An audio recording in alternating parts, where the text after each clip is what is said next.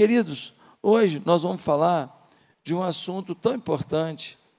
Nós vamos falar hoje sobre o amor de Deus. O amor de Deus. Sabe, quando a gente fala a palavra amor, nem sempre as pessoas entendem claramente o que é amor.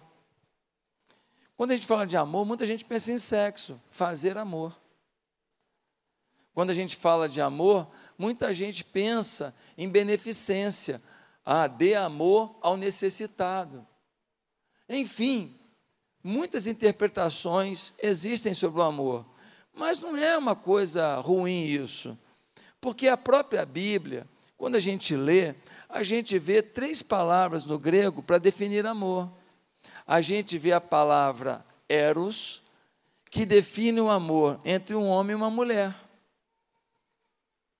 A gente vê a palavra filéu, que define o amor entre amigos, a amizade, a fraternidade, o companheirismo. E a gente vê a palavra ágape. A palavra ágape, ela define o quê? ela define o amor de Deus. O amor de Deus. O que é o amor de Deus? É o amor incondicional. É o amor que faz você fazer qualquer coisa pelo outro sem esperar nada em troca. O amor ágape é um amor sacrificial. O amor ágape é um amor de entrega. O amor ágape é um amor que você talvez até pense em morrer pelo outro. Não foi o que Deus fez por nós, mandando o seu filho para morrer por nós na cruz? Esse é o amor ágape. Mas deixa eu te falar uma coisa: o amor ágape não é exclusividade de Deus, não. O amor ágape, ele tem seu exemplo maior em Deus, mas ele passa por nós. Quando uma mãe está no hospital, 70 dias dentro de uma UTI, cuidando de um filhinho que está à beira da morte, e que não dorme durante 70 dias, o único momento que ela dá uma relaxada é naquela hora que os médicos estão lá olhando, que ela senta numa cadeira e ela fala: tem alguém olhando agora. E ela meio que dá uma desligada assim de 10 minutos. Mas depois ela fica a madrugada inteira o tempo inteiro, não dorme, não dorme. Por quê? Porque se o pulmãozinho começa a ficar esquisito, ela vai lá, ó, oh, está dando problema aqui. Se o coraçãozinho dá problema, ela, ó, oh, está com problema aqui. Não espera nada em troca, não vai ter pagamento, aquele filho não vai levar para Disney acabar aquele tratamento, aquele filho talvez se torne até uma pessoa ingrata. Talvez nem reconheça o que aquela mãe fez por ele. Infelizmente acontece demais. Mas o amor ágape, a gente não faz esperando nada em troca, a gente faz porque a gente ama. Esse amor ágape é o de João 3,16, que diz o quê? Porque Deus amou o mundo de tal maneira que deu seu Filho unigênito para que todo aquele que nele crê não pereça, mas tenha a vida eterna. É um amor sacrificial. Olha, deu seu filho para morrer por você. Agora, Deus te ama tanto, mas tanto, que Ele deixou na Bíblia cerca de 8 mil promessas para a tua vida. 8 mil promessas. Então, quando alguém diz assim, olha, o Evangelho é só sacrifício, é só dor. Não, o Evangelho é sacrifício. O evangelho envolve dores, sim, mas o evangelho também tem promessa. Claro que tem promessa, senão ninguém aguenta, amigo. Só sofrimento? Não, tem promessa. Olha, Deus te ama tanto, mas tanto, que Ele permite na tua vida, presta atenção que eu vou te falar. Muitas vezes Ele permite na tua vida a dor. Calma aí, pastor, não entendi nada. Deus me ama, Deus é amor e Ele permite a dor, às vezes, permitir a dor é o maior ato de amor. Às vezes, a dor é o que você mais precisa para entender o que é amor. Às vezes, enquanto você não entende a dor, você não ama de verdade. O primeiro filho que eu e Bianca fomos ter, e a, o nome dele ia ser Caio, caiu mesmo. E aí, a Bianca foi fazer a curetagem. A gente perdeu a primeira gravidez da Bianca. Quando ela entrou no centro cirúrgico, eu fui conversando com ela. Ah, meu amor, vai dar tudo certo, empurrando o carrinho. Mas quando chega naquela porta que entra para dentro do centro cirúrgico, que eu despedi dela. Foi o dia que eu entendi meu amor pela Bianca. Eu tive amor até para casar. Mas o dia que eu entendi o meu amor pela Bianca foi o dia que eu vi ela entrar dentro de um centro cirúrgico para tirar um filho que a gente queria ter. E eu sem poder ajudar em nada. Eu sentei do lado numa cadeira e eu chorei. Eu chorei. Eu chorei. E naquela hora tu não sabe se a tua mulher vai ter filho, se não vai ter, se vai engravidar e ter problema de novo, se toda vez que engravidar vai ter que fazer coletagem. Tu não sabe o que vai acontecer. Quando Deus permite a dor na tua vida, às vezes você fica chateado. Fique não. Porque pode ser Deus alinhando tua vida para você entender o amor. Quem entendeu essa? Quem pegou essa já pode falar, Deus, obrigado. O Senhor já me resolveu um monte de coisa aqui hoje. Queridos irmãos, o Salmo 23, versículo 4, o salmista diz: Ainda que eu ande pelo vale da sombra da morte, não temerei mal algum, porque tu estás comigo, a tua vara e o teu cajado me consolam. Olha o que ele está dizendo. Senhor, ainda que eu ande pelo vale da sombra da morte, eu sei que o Senhor me ama. É isso que está dizendo. Não é porque eu estou no vale da sombra da morte que o Senhor me ignorou. Não. O Senhor pode me levar para o vale da sombra da morte porque o Senhor tem algum propósito. Mas eu sei que o Senhor me ama, mesmo no vale da sombra da morte. A Bíblia diz que você é a menina dos olhos de Deus. A Bíblia diz que Deus sabe de cada fio de cabelo que cai da sua cabeça. E de algumas cabeças não é difícil contar. A Bíblia diz que Deus colocou Adão no jardim do Éden, jardim de delícias. O plano de Deus é nos colocar em delícias. Não colocou no jardim do tormento, mas o tormento veio, porque em meio às delícias o homem não reconheceu que ele já tinha o amor de Deus.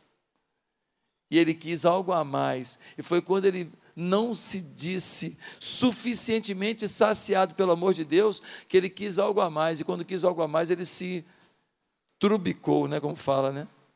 Ele se enrolou. Ele se meteu numa furada e ele ouviu Satanás. Queridos, o que separa a gente desse amor?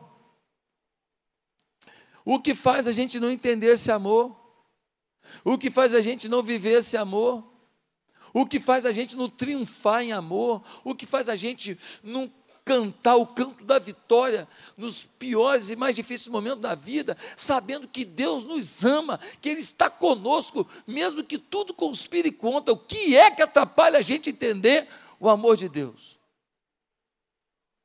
Vou responder hoje. Abra sua Bíblia, Romanos capítulo 8. Quem quer saber aí? Amém? Romanos capítulo 8, versículo 34. Romanos 8, 34, nós lemos assim: Quem os condenará foi Cristo Jesus que morreu, e mais, que ressuscitou e está à direita de Deus, e também intercede por nós. Quem nos separará do amor de Cristo? Olha a pergunta aí. Quem nos separará do amor de Cristo? Será a tribulação, ou a angústia, ou a perseguição, ou a fome, ou a nudez, ou a perigo, ou a espada? Como está escrito, por amor de ti enfrentamos a morte todos os dias, somos considerados como ovelhas destinadas ao matadouro, mas em todas estas coisas somos mais que vencedores por meio daquele que nos amou. Pois estou convencido que nem a morte, nem a vida, nem anjos, nem demônios, nem o presente, nem o futuro, nem quaisquer poderes, nem altura, nem profundidade, nem qualquer outra coisa na criação será capaz de nos separar do amor de Deus que está em Cristo Jesus, nosso Senhor. Paulo, ele tem um dilema aqui. O dilema é a igreja de Roma, ela precisa entender o tanto que Deus a ama. A igreja de Roma precisa viver a essência do amor que Deus tem por ela. E aí ele faz uma provocação, uma retórica. Quem nos separará do amor de Cristo? Quem consegue isso? Todo mundo fala. E aí ele continua. E ele vai citando alguns fatores que podem nos separar do amor de Cristo. E quais são os fatores? Primeiro, a falta de habilidade para lidar com as necessidades da vida. A falta de habilidade para lidar com as necessidades da vida. Olha o que ele diz: quem nos separará do amor de Cristo? A tribulação, a fome, a nudez, a espada. Gente, a vida não está fácil. É tribulação de todo lado. É problema de todo lado. Gente que, que, que gostava de você já não gosta mais, porque você tem uma opinião diferente. Gente que comprava com você não quer comprar mais. Gente que era seu amigo já não é mais. Gente que te ajudava não te ajuda mais. O seu ex-genro, sua ex-nora, seu ex, quase ex-filho e ex-filha porque o rompimento está normal por aí, tribulações, e ele fala de fome, o que é fome? É a dificuldade de ganhar o pão, é a dificuldade do emprego. A fome, a sua dificuldade financeira vai afastar você de Deus? É o que ele está perguntando. Nós temos milhões de desempregados. Graças a Deus, no meio da pandemia, muitos empregos foram gerados o que foi uma benção para o Brasil, mas mesmo assim tem muita gente desempregada. Ganhar o pão de cada dia é um desafio violento. Quantos homens que chegam, imagina um pai de família, ele tem três filhos e mulher, ele chega na empresa, aí o camarada fala assim: Fulano, pode ficar na sala que eu ia conversar com você. Ele pensa que é um desafio novo, que é um projeto novo da empresa. Quando ele chega lá, o cara fala assim: Olha, eu agradeço o tempo que você colaborou conosco, mas infelizmente nós vamos poder contar com você, nós vamos ter que diminuir o quadro aí, mudou umas coisas no país aí, nós estamos inseguros, nós vamos reduzir o quadro. E o empreendedor tem que fazer, tá? Tem que fazer. Porque se ele não demitir um, a empresa quebra e dez vão ficar passando fome, não um só não.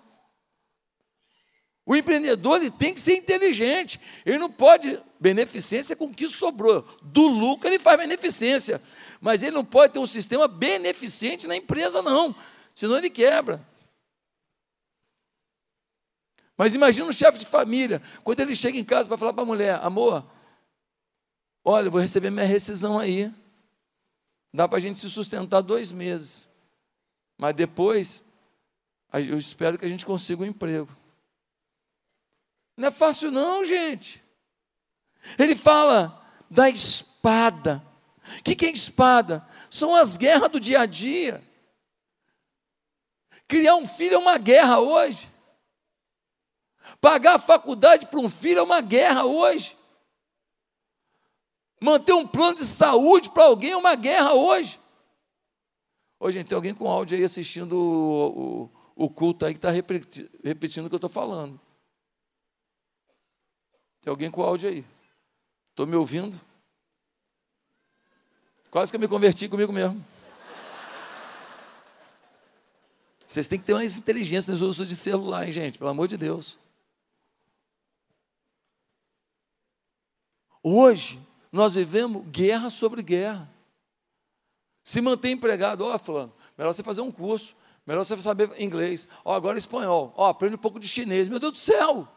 Nada basta para manter o seu emprego, é uma guerra. E ele fala de quê? Ele fala de nudez. O que é, que é nudez? Nudez é se cobrir. É roupa? É. É teto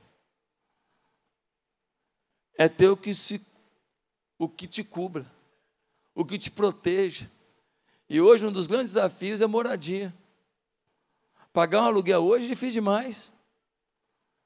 Aí tem um aluguel, aí tem um condomínio, aí tem uma taxa extra, aí a pessoa entra ali querendo morar num ambiente melhor, mas daqui a pouco está esgoelado, não consegue ficar, sim ou não? Às vezes entra no financiamento, acontece algum intempério na vida, já não consegue pagar, perde o imóvel, sim ou não? Essas situações da vida vão gerando um emaranhado de necessidades que provocam sentimentos, que provocam frustrações, e a gente começa a não sentir o amor de Deus. Quem está entendendo? Eu conheci muitas pessoas na minha caminhada que sofreram tanto que não acreditam num Deus de amor. Foi muito sofrimento na vida e colocaram na conta de Deus. Eu conheci uma moça que ela foi abusada pelos seus parentes. Foi abusada pelos parentes. E o que, ela achava? Gente, tem alguém que está ligado aí o celular. Tem um retorno aí, meu Deus. Ah, o Juninho? Gente, eu fico me ouvindo na volta aqui, me dá um problema aqui. Deus, perdoa o pessoal do áudio em nome de Jesus. E me perdoa de não conseguir pregar assim. Nós precisamos entender que as pessoas botam na conta de Deus. A moça começou a achar que Deus foi o que com ela? Injusto. Como é que ele me bota numa família que abusaram de mim? E quem abusou era gente próxima. Não gosto nem de lembrar muito, não. Mas Deus não queria isso. Deus deu ao homem o livre-arbítrio. Ele foi feito em mais semelhança de Deus. Ele começa a escolher, escolher caminhos ruins e depois a conta vai para Deus. Será que seus sofrimentos roubaram de você a sensibilidade de quem Deus é? Será que seus suas dores roubaram de você a percepção do quanto Deus cuida de você? É, porque pessoas que estão com as suas tribulações, sua escassez, suas guerras, muitas vezes são desconfiadas e não acreditam no amor de Deus. Chegou uma pessoa e fala assim: aqui, ó, toma aqui a chave, vai para o meu apartamento lá, de frente para a praia. Ó, vou deixar um mordomo lá, vou deixar uma cozinheira lá, vou deixar a geladeira lotada lá. Aí o cara fala assim: está querendo alguma coisa em troca? Fala aí. Não, não, não. De muita esmola até cego desconfia. Ele só consegue perceber suas dores. Ele não consegue se entregar a um mimo, a uma resposta, a um carinho, a uma provisão do amor de Deus. A gente às vezes está assim só focado nas dores. E a gente não consegue perceber o tanto que Deus está tentando nos mostrar o seu amor nos pequenos detalhes, nas pequenas coisas, mas com muito amor e com muito carinho. Em segundo lugar, o que separa o homem do amor de Cristo? Problemas interiores. Uma coisa são as lutas, as tribulações. Outra coisa é o que elas deixam dentro da gente. Quem está entendendo? Uma coisa é a luta para pagar uma faculdade de um filho, que a gente quase que vende um rim para pagar. E o meu só paga metade da parcela. Então, a gente quase que vende um rim, é a luta. Outra coisa é o que gera dentro da gente, porque ele fala assim: o que nos separará do amor de Cristo? Ele fala assim: a angústia. Ah, gente, a insegurança quanto à solução dos problemas existentes leva ao desespero em muitos momentos independente de ter saúde, de não ter saúde, de ter dinheiro, de não ter dinheiro, de ter cultura, de não ter cultura, a angústia, ela nos isola no nosso interior, ela nos deixa enfermos e sem vontade de ficar curado. Querido, você pode morar num barraco ou você pode morar num palácio. um dia sem banho, sem banho você fede. Você pode ter cultura, três pós-graduação, quatro doutorado e um pós-doutorado. Ou você pode ser um analfabeto, mas quando chega uma doença grave, uma metástase, a insegurança é igual. Você pode ser uma pessoa super esperta, motivada, ou você pode ser uma pessoa tacanha, personalidade mais tímida. Irmão, quando um filho está se perdendo, a lágrima é a mesma. Porque nós somos gente. Nós somos gente. Por muito pouco a gente se derrete. Por muito pouco a gente se entrega. E às vezes a gente está tão abatido, tão angustiado por dentro, que a gente não consegue ver o amor de Deus, o que há de bom na nossa vida, o que Ele fez na nossa vida. Eu tinha uma vizinha em Patinga, em frente à casa que eu morava, tinha uma vila, pessoas muito pobres. E essa moça era uma moça jovem, já tinha uns três filhos. Mas penso numa menina machucada pela vida. Acho que ela nunca foi num salão de beleza. Acho que ela nunca foi. Ela estava sempre com uma roupa muito simples, sempre com o cabelo amarrado, sempre com o chinelo de dedo, o corpo sem, sem poder se alimentar numa alimentação legal para cuidar do corpo. E um dia eu estava falando com essa vizinha, morava em frente à minha casa, tinha-se uma descida, e tinha uma, uma vilazinha nessa descida, ela morava lá. E eu falei para ela, do amor de Deus, sabe o que ela falou para mim? Ela falou assim: Pastor, eu nasci para sofrer.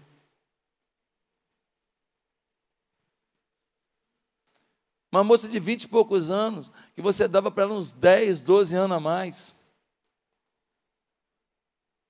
acabada. Eu acho que quando eu falava para ela do amor de Deus, ela devia ficar pensando assim: ah, tá, amor de Deus. E como que Deus me ama e me deixa passar por isso? Que amor é esse? Eu assisti uma entrevista do Ronaldo Fenômeno, jogador de futebol, bola de ouro, três vezes. E aí ele disse naquela entrevista assim: Olha, tem gente que fala, se não fossem suas lesões, você teria ido muito longe, você teria muitos outros títulos, você teria muitas outras conquistas. E aí o Ronaldo Fenômeno falou assim: Pois é, eles podem ter razão, mas eu não trocaria as dores e as contusões que eu tive por nenhuma dessas conquistas porque foram essas dores que eu passei que me fizeram entender quem eu era. O que, que o Ronaldo Fenômeno estava dizendo? Que na hora daquelas dores, na hora daquele joelho arrebentado, na hora daquelas fisioterapias durante um ano e meio, aquela luta toda para voltar a jogar futebol, é que ele viu o que era importante na vida e o que não era. Foi a hora que ele viu que ele não se bastava Fora que ele viu que ele não é o campeão mundial o tempo inteiro, que conforme o momento, o joelho de todo mundo arrebenta, a perna de todo mundo quebra, a alegria de todo mundo vai embora, o sofrimento para todo mundo chega. Nós somos gente. Será que tem alguma angústia na tua vida? Será que tem alguma raiz de amargura na tua vida que tem roubado essa percepção? Será que tem alguma coisa que tem bloqueado a sua, o seu entendimento de que Deus te ama, independente nas lutas que você passe? Deus te ama, mas se você não vê o amor dele, não reconhecer o amor dele, na dor que você está, você ficará. porque é o amor dele que faz você se ver como um filho amado, como uma princesa linda e decretar sobre a sua vida: eu não aceito esse ritmo de vida. porque o meu Deus pode abrir portas sobre o meu caminho. Em terceiro lugar, o que nos separará do amor de Cristo? Conflitos com pessoas de nosso convívio diário. Porque ele fala assim, o Paulo, será que as perseguições? O que são as perseguições? Elas envolvem justiça, desrespeito, maldade, inveja, vaidade. São os conflitos com as pessoas que a gente convive no trabalho, na escola, no, no curso, no esporte, que muitas vezes vão gerar uma raiz de amargura tão grande. E essa raiz de amargura, ela funciona como se fosse uma capa do nosso coração. Quando Deus manda uma enxurrada do seu amor, aquela enxurrada bate no coração, mas ele está envolto pela raiz de amargura. Quem está entendendo? É uma capa. A água bate e escorre, bate e escorre, não toca no coração, não toca na alma. E a gente não consegue perdoar, e a gente não consegue andar, e a gente não consegue olhar para o outro, e a gente fica frustrado, e a gente fica com, com ódio às vezes, ou a gente fica assim, se sentindo menor, ou a gente começa a, a, a querer morrer, por quê? Porque a raiz de amargura daquela perseguição, daquele bullying, daquelas provocações dói. Eu conversei com, com executivos de uma empresa, ele vivia uma vida toda errada. Ele entrou na empresa como peãozão mesmo. Foi evoluindo, foi evoluindo, chegou a presidente da empresa. Só que tinha um, um presidente do grupo, estava acima dele. E eles iam para a gandaia, prostituição, mulherada, e bebedeira, e pornografia, tudo de ruim, e até eles ganhavam os dinheiro por fora, em cima da empresa, fazendo coisa errada. Aí, a vida dele, porque a conta chega, né? A vida dele foi tomando um rumo horrível. Um dia ele tentou se matar. Conseguiram resgatar ele antes dele pular pela janela. Aí a secretária dele, que era crente em Jesus, chamou o pastor dela, que é meu amigo, o pastor dela. O pastor foi lá falar com ele, quatro horas de conversa, quatro horas ele chorando. Aceitou Jesus. Largou prostituição, largou pornografia, largou as propinas, largou a mulherada, largou bebedeira, largou tudo, largou tudo, o evangelho. E aí, ele começou a agir da maneira correta. O chefe do grupo, que era chefe dele, foi lá visitar ele uns meses depois. Chegou lá, falou para ele assim: entra na sala aqui, entrou. Você, você é um hipócrita. Você aprontou a vida inteira, agora vai querer bancar o crente. Você pegou todo mundo, você fez um monte de porcaria, você tomou todas, você tirou dinheiro junto comigo aí, rapaz. Agora você vai querer bancar o santo. Porque o chefe do grupo estava agora preocupado, não é que esse cara conta aí que a gente fazia. Começou a persegui-lo, só não mandava embora, que tinha medo ele falar tudo que ele sabia, mas perseguindo, perseguindo, perseguindo, a tal ponto que chegou uma hora que ele fez um acordo para ir embora. A perseguição foi tão ferrenha que chegou uma hora que ele não tinha prazer de sair de casa para trabalhar. Ele que era tão determinado, perdeu o prazer. Gente, as perseguições da vida, às vezes na sua família, porque você é um cristão, ou porque você vota em alguém, são tão fortes que a gente vai criando realmente uma dor por dentro e uma vontade de explodir uma bomba atômica em cima de alguém. E como perceber o amor de Deus assim? Às vezes somos tão injustiçados que colocamos nossa frustração com pessoas na conta de Deus. É como se Deus tivesse permitido que fizessem isso com a gente. Mas tem uma quarta e última coisa que nos afasta do amor de Cristo. Ele diz assim: quem nos separará do amor de Cristo? Ele fala: os perigos, Quais são os perigos da vida? A violência é um perigo, sim ou não? É? A traição é um perigo, sim ou não? Alguém levantar uma mentira contra você é um perigo, sim ou não? Alguém ser injusto com sua família é um perigo, sim ou não?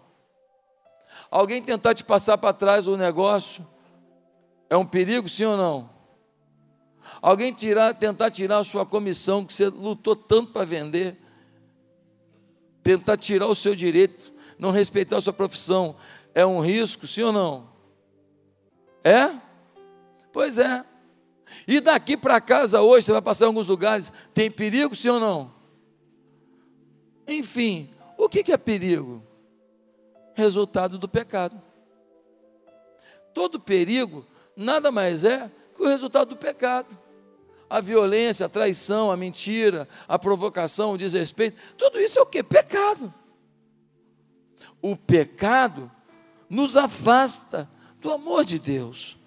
Pecado significa errar o alvo, fracassar. Tanto é um ato como é uma condição. O pecado pode ser um ato que eu tenho, mas o pecado pode ser o sistema de vida que eu levo. Pecar, um ato, nós sempre vamos ter. Nós somos humanos. Não tem ninguém aqui que é isento de pecado. Mas o pecado, quando vai além do ato, ele é o quê? Ele é um processo de vida. Sabe aquele pecado que você não está afim de largar? Sabe aquela coisa que você está até afim de largar, mas você não descobriu o caminho para largar? Sabe aquela coisa do teu relacionamento conjugal que você não resolveu? Sabe aquela forma de falar dos outros que você não resolveu? Sabe aquela sua mania de tirar onda o tempo inteiro, de só contar vantagem, de falar meu marido é maravilhoso, minha filha é maravilhosa, meu tudo é maravilhoso. Eu já não estou com uma casa maior porque eu, eu não gosto, eu acho feio essas casas lindas.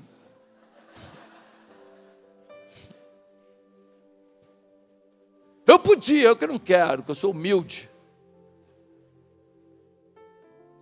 Pecado. E quando a gente está no pecado, algumas coisas acontecem. Primeiro, a gente se afasta de Deus.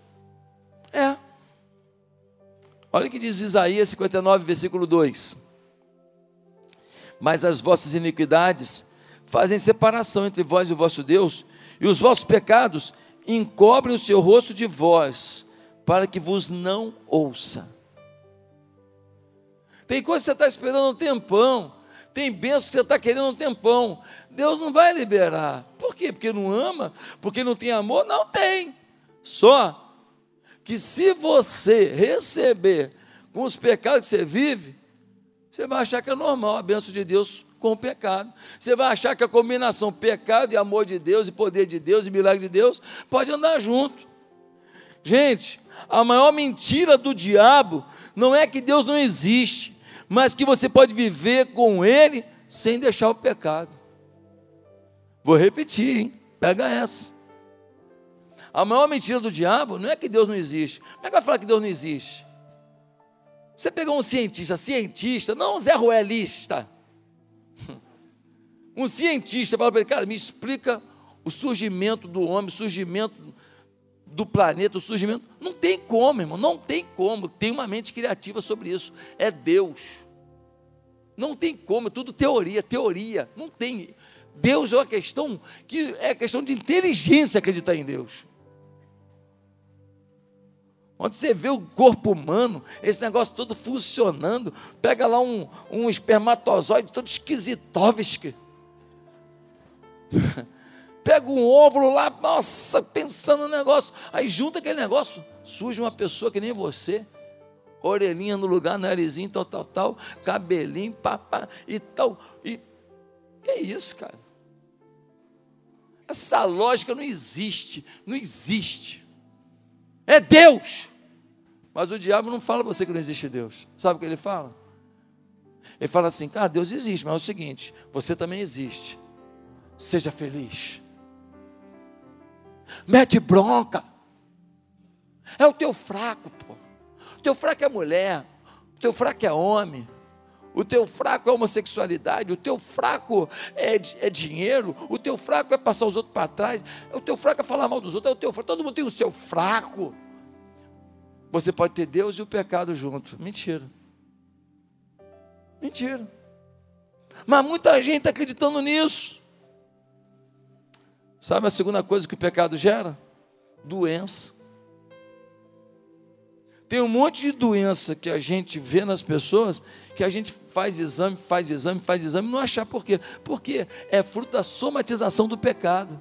Lembra quando Jesus for levar a ele um paralítico e falar, oh, Jesus, paralítico aí, dá para dar uma resolvida aí? Ele fala, claro, dá sim. Aí, amigo, teus pecados estão perdoados. Aí a pessoa fala assim: oh, não, se eu quiser perdoar pecado, eu perdoa depois, mas o cara está precisando andar. Aí Jesus está falando o que para eles? Cara, ele não anda por causa do pecado. Eita, essa é fera, né? A tua vida não anda em algumas áreas, não é que você não tem potencial, não é que você não tem talento, não é que Deus não quer te abençoar. A sua vida não anda em algumas áreas porque tem pecado. Se você se acostumar com bênção e pecado, você vai achar que as duas coisas caminham junto. E Deus te ama. Ele quer que te vê longe do pecado. Porque o pecado de hoje, ele gera um tipo de circunstância. Mas o pecado de amanhã, ele vai gerar algum tipo de situação que você não está nem esperando. Uma coisa que é, é, é imprevista, porque o pecado vai, ele vai cavando, cavando e o abismo vai ficando maior. Hoje você fica olhando uma mulher que passa na rua, amanhã você está traindo sua esposa, depois você está traindo todo mundo, daqui a pouco você está abandonando seus filhos. É um processo. Quem já viu esse filme? Acontece ou não acontece? De gente que, que quando abandona a mulher, abandona a filha, abandona, abandona tudo, abandona os pais dele, abandona os irmãos dele, abandona Jesus, abandona tudo. Por quê? Porque o pecado, o pecado tem fome. O pecado tem fome. Ah, querido, sabe o que mais que gera além de doença? Separação da família. Há um tempo atrás, na minha juventude, um dos programas que mais eram assistidos no domingo à tarde pelas famílias era o Gugu. Um monte de mulher pelada, um monte de sensualização, e a família brasileira ali assistindo aquilo, as crianças assistindo, as meninas assistindo. Na minha infância, a gente assistia. Qual é a música? Vai lá, Pablo. Quem riu tem mais de 50. Quem tem menos de 50 não entendeu nada. É porque tinha uma música que tocava assim, vai, maestro Zezinho, tocava assim só as notinhas. Três notas. Aí a pessoa tentava adivinhar a música. Aí depois tinha uns caras que faziam a coreografia da música. Aí um deles chamava Pablo. Minha época era isso, era qual é a música, Silvio Santo. Agora a família reunia para ver o que? Erotismo. Desgraçou tudo, amigo. Desgraçou tudo. A família separou, se esfacelou. Está todo mundo falando, não, não, não, não, não, não dá mais para mim, não dá mais, não dá mais. E os casamentos acabando, os filhos para um lado, outro filho para o outro. Não, meus filhos é sempre meu filho, não vou abandonar. E papapá, mas o sentimento de perda está nos meninos. Eu não estou culpando ninguém aqui que passou por isso. Pode acontecer. Eu só estou falando que dizer que não tem nenhum processo traumático nisso é mentira. É fingir para você mesmo. Se aconteceu com você, você tem que fazer um esforço danado para trabalhar isso aí. Você tem, porque os meninos ficam lesados. Fica. Não tem jeito. Sabe o que mais o pecado faz? Separa amigo. Quanta amizade que acaba por causa do pecado. O cara falou uma coisa do amigo, o cara não defendeu o amigo, o cara não foi honesto com o amigo. Pecado. Mas a última coisa que eu queria falar que o pecado faz, sabe o que é? É o distanciamento do homem eternamente de Deus. Inferno. O pecado leva ao distanciamento eterno. E o distanciamento eterno tem nome: inferno. Não é um caldeirão de azeite fervendo. Não. O inferno é um lugar de ausência de Deus. O que faz isso tudo funcionar, apesar das dores do mundo, é Deus. Queridos, olha o que diz Salmo 9, versículo 17: Os perversos serão lançados no inferno, e todas as nações que se esquecem de Deus. Romanos 6, 23: Porque o salário do pecado é a morte. Mateus 18, 8 e 9: Portanto, se a tua mão ou teu pé te faz tropeçar, corta-o, lança-o fora de ti. Melhor entrares na vida manco aleijado que tendo duas mãos e dois pés, seres lançado no fogo eterno. Se um dos teus olhos te faz tropeçar, arranca-o, lança-o fora de ti. Melhor entrares na vida com um só olho dos teus olhos do que tendo dois seres lançado no inferno. Quero concluir essa palavra dizendo: olha o amor de Deus por você é abundante. Mas pode ser que suas necessidades, suas angústias, seus pecados e as perseguições que você sofre estejam impedindo você de ver o amor de Deus. E por conta disso, você pode nem ter a vida eterna, a paz eterna, porque você entrou no pecado para suprir a escassez do seu coração. Aí o Paulo vai falar uma coisa tão legal. Ele vai dizer assim, versículo 37. Mas em todas essas coisas, somos mais que vencedores por meio daquele que nos amou. Ele nos amou pois eu estou convencido que nem a morte, nem a vida, nem anjo, nem demônio, nem o presente, nem o futuro, nem qualquer poder, nem altura, nem profundidade, nem qualquer outra coisa da criação será capaz de nos separar do amor de Deus que está em Cristo Jesus, nosso Senhor. Irmão, Paulo vira para a igreja e fala que o que vai te separar? Essas coisas, ele termina dizendo: é ruim, hein? Não vai não.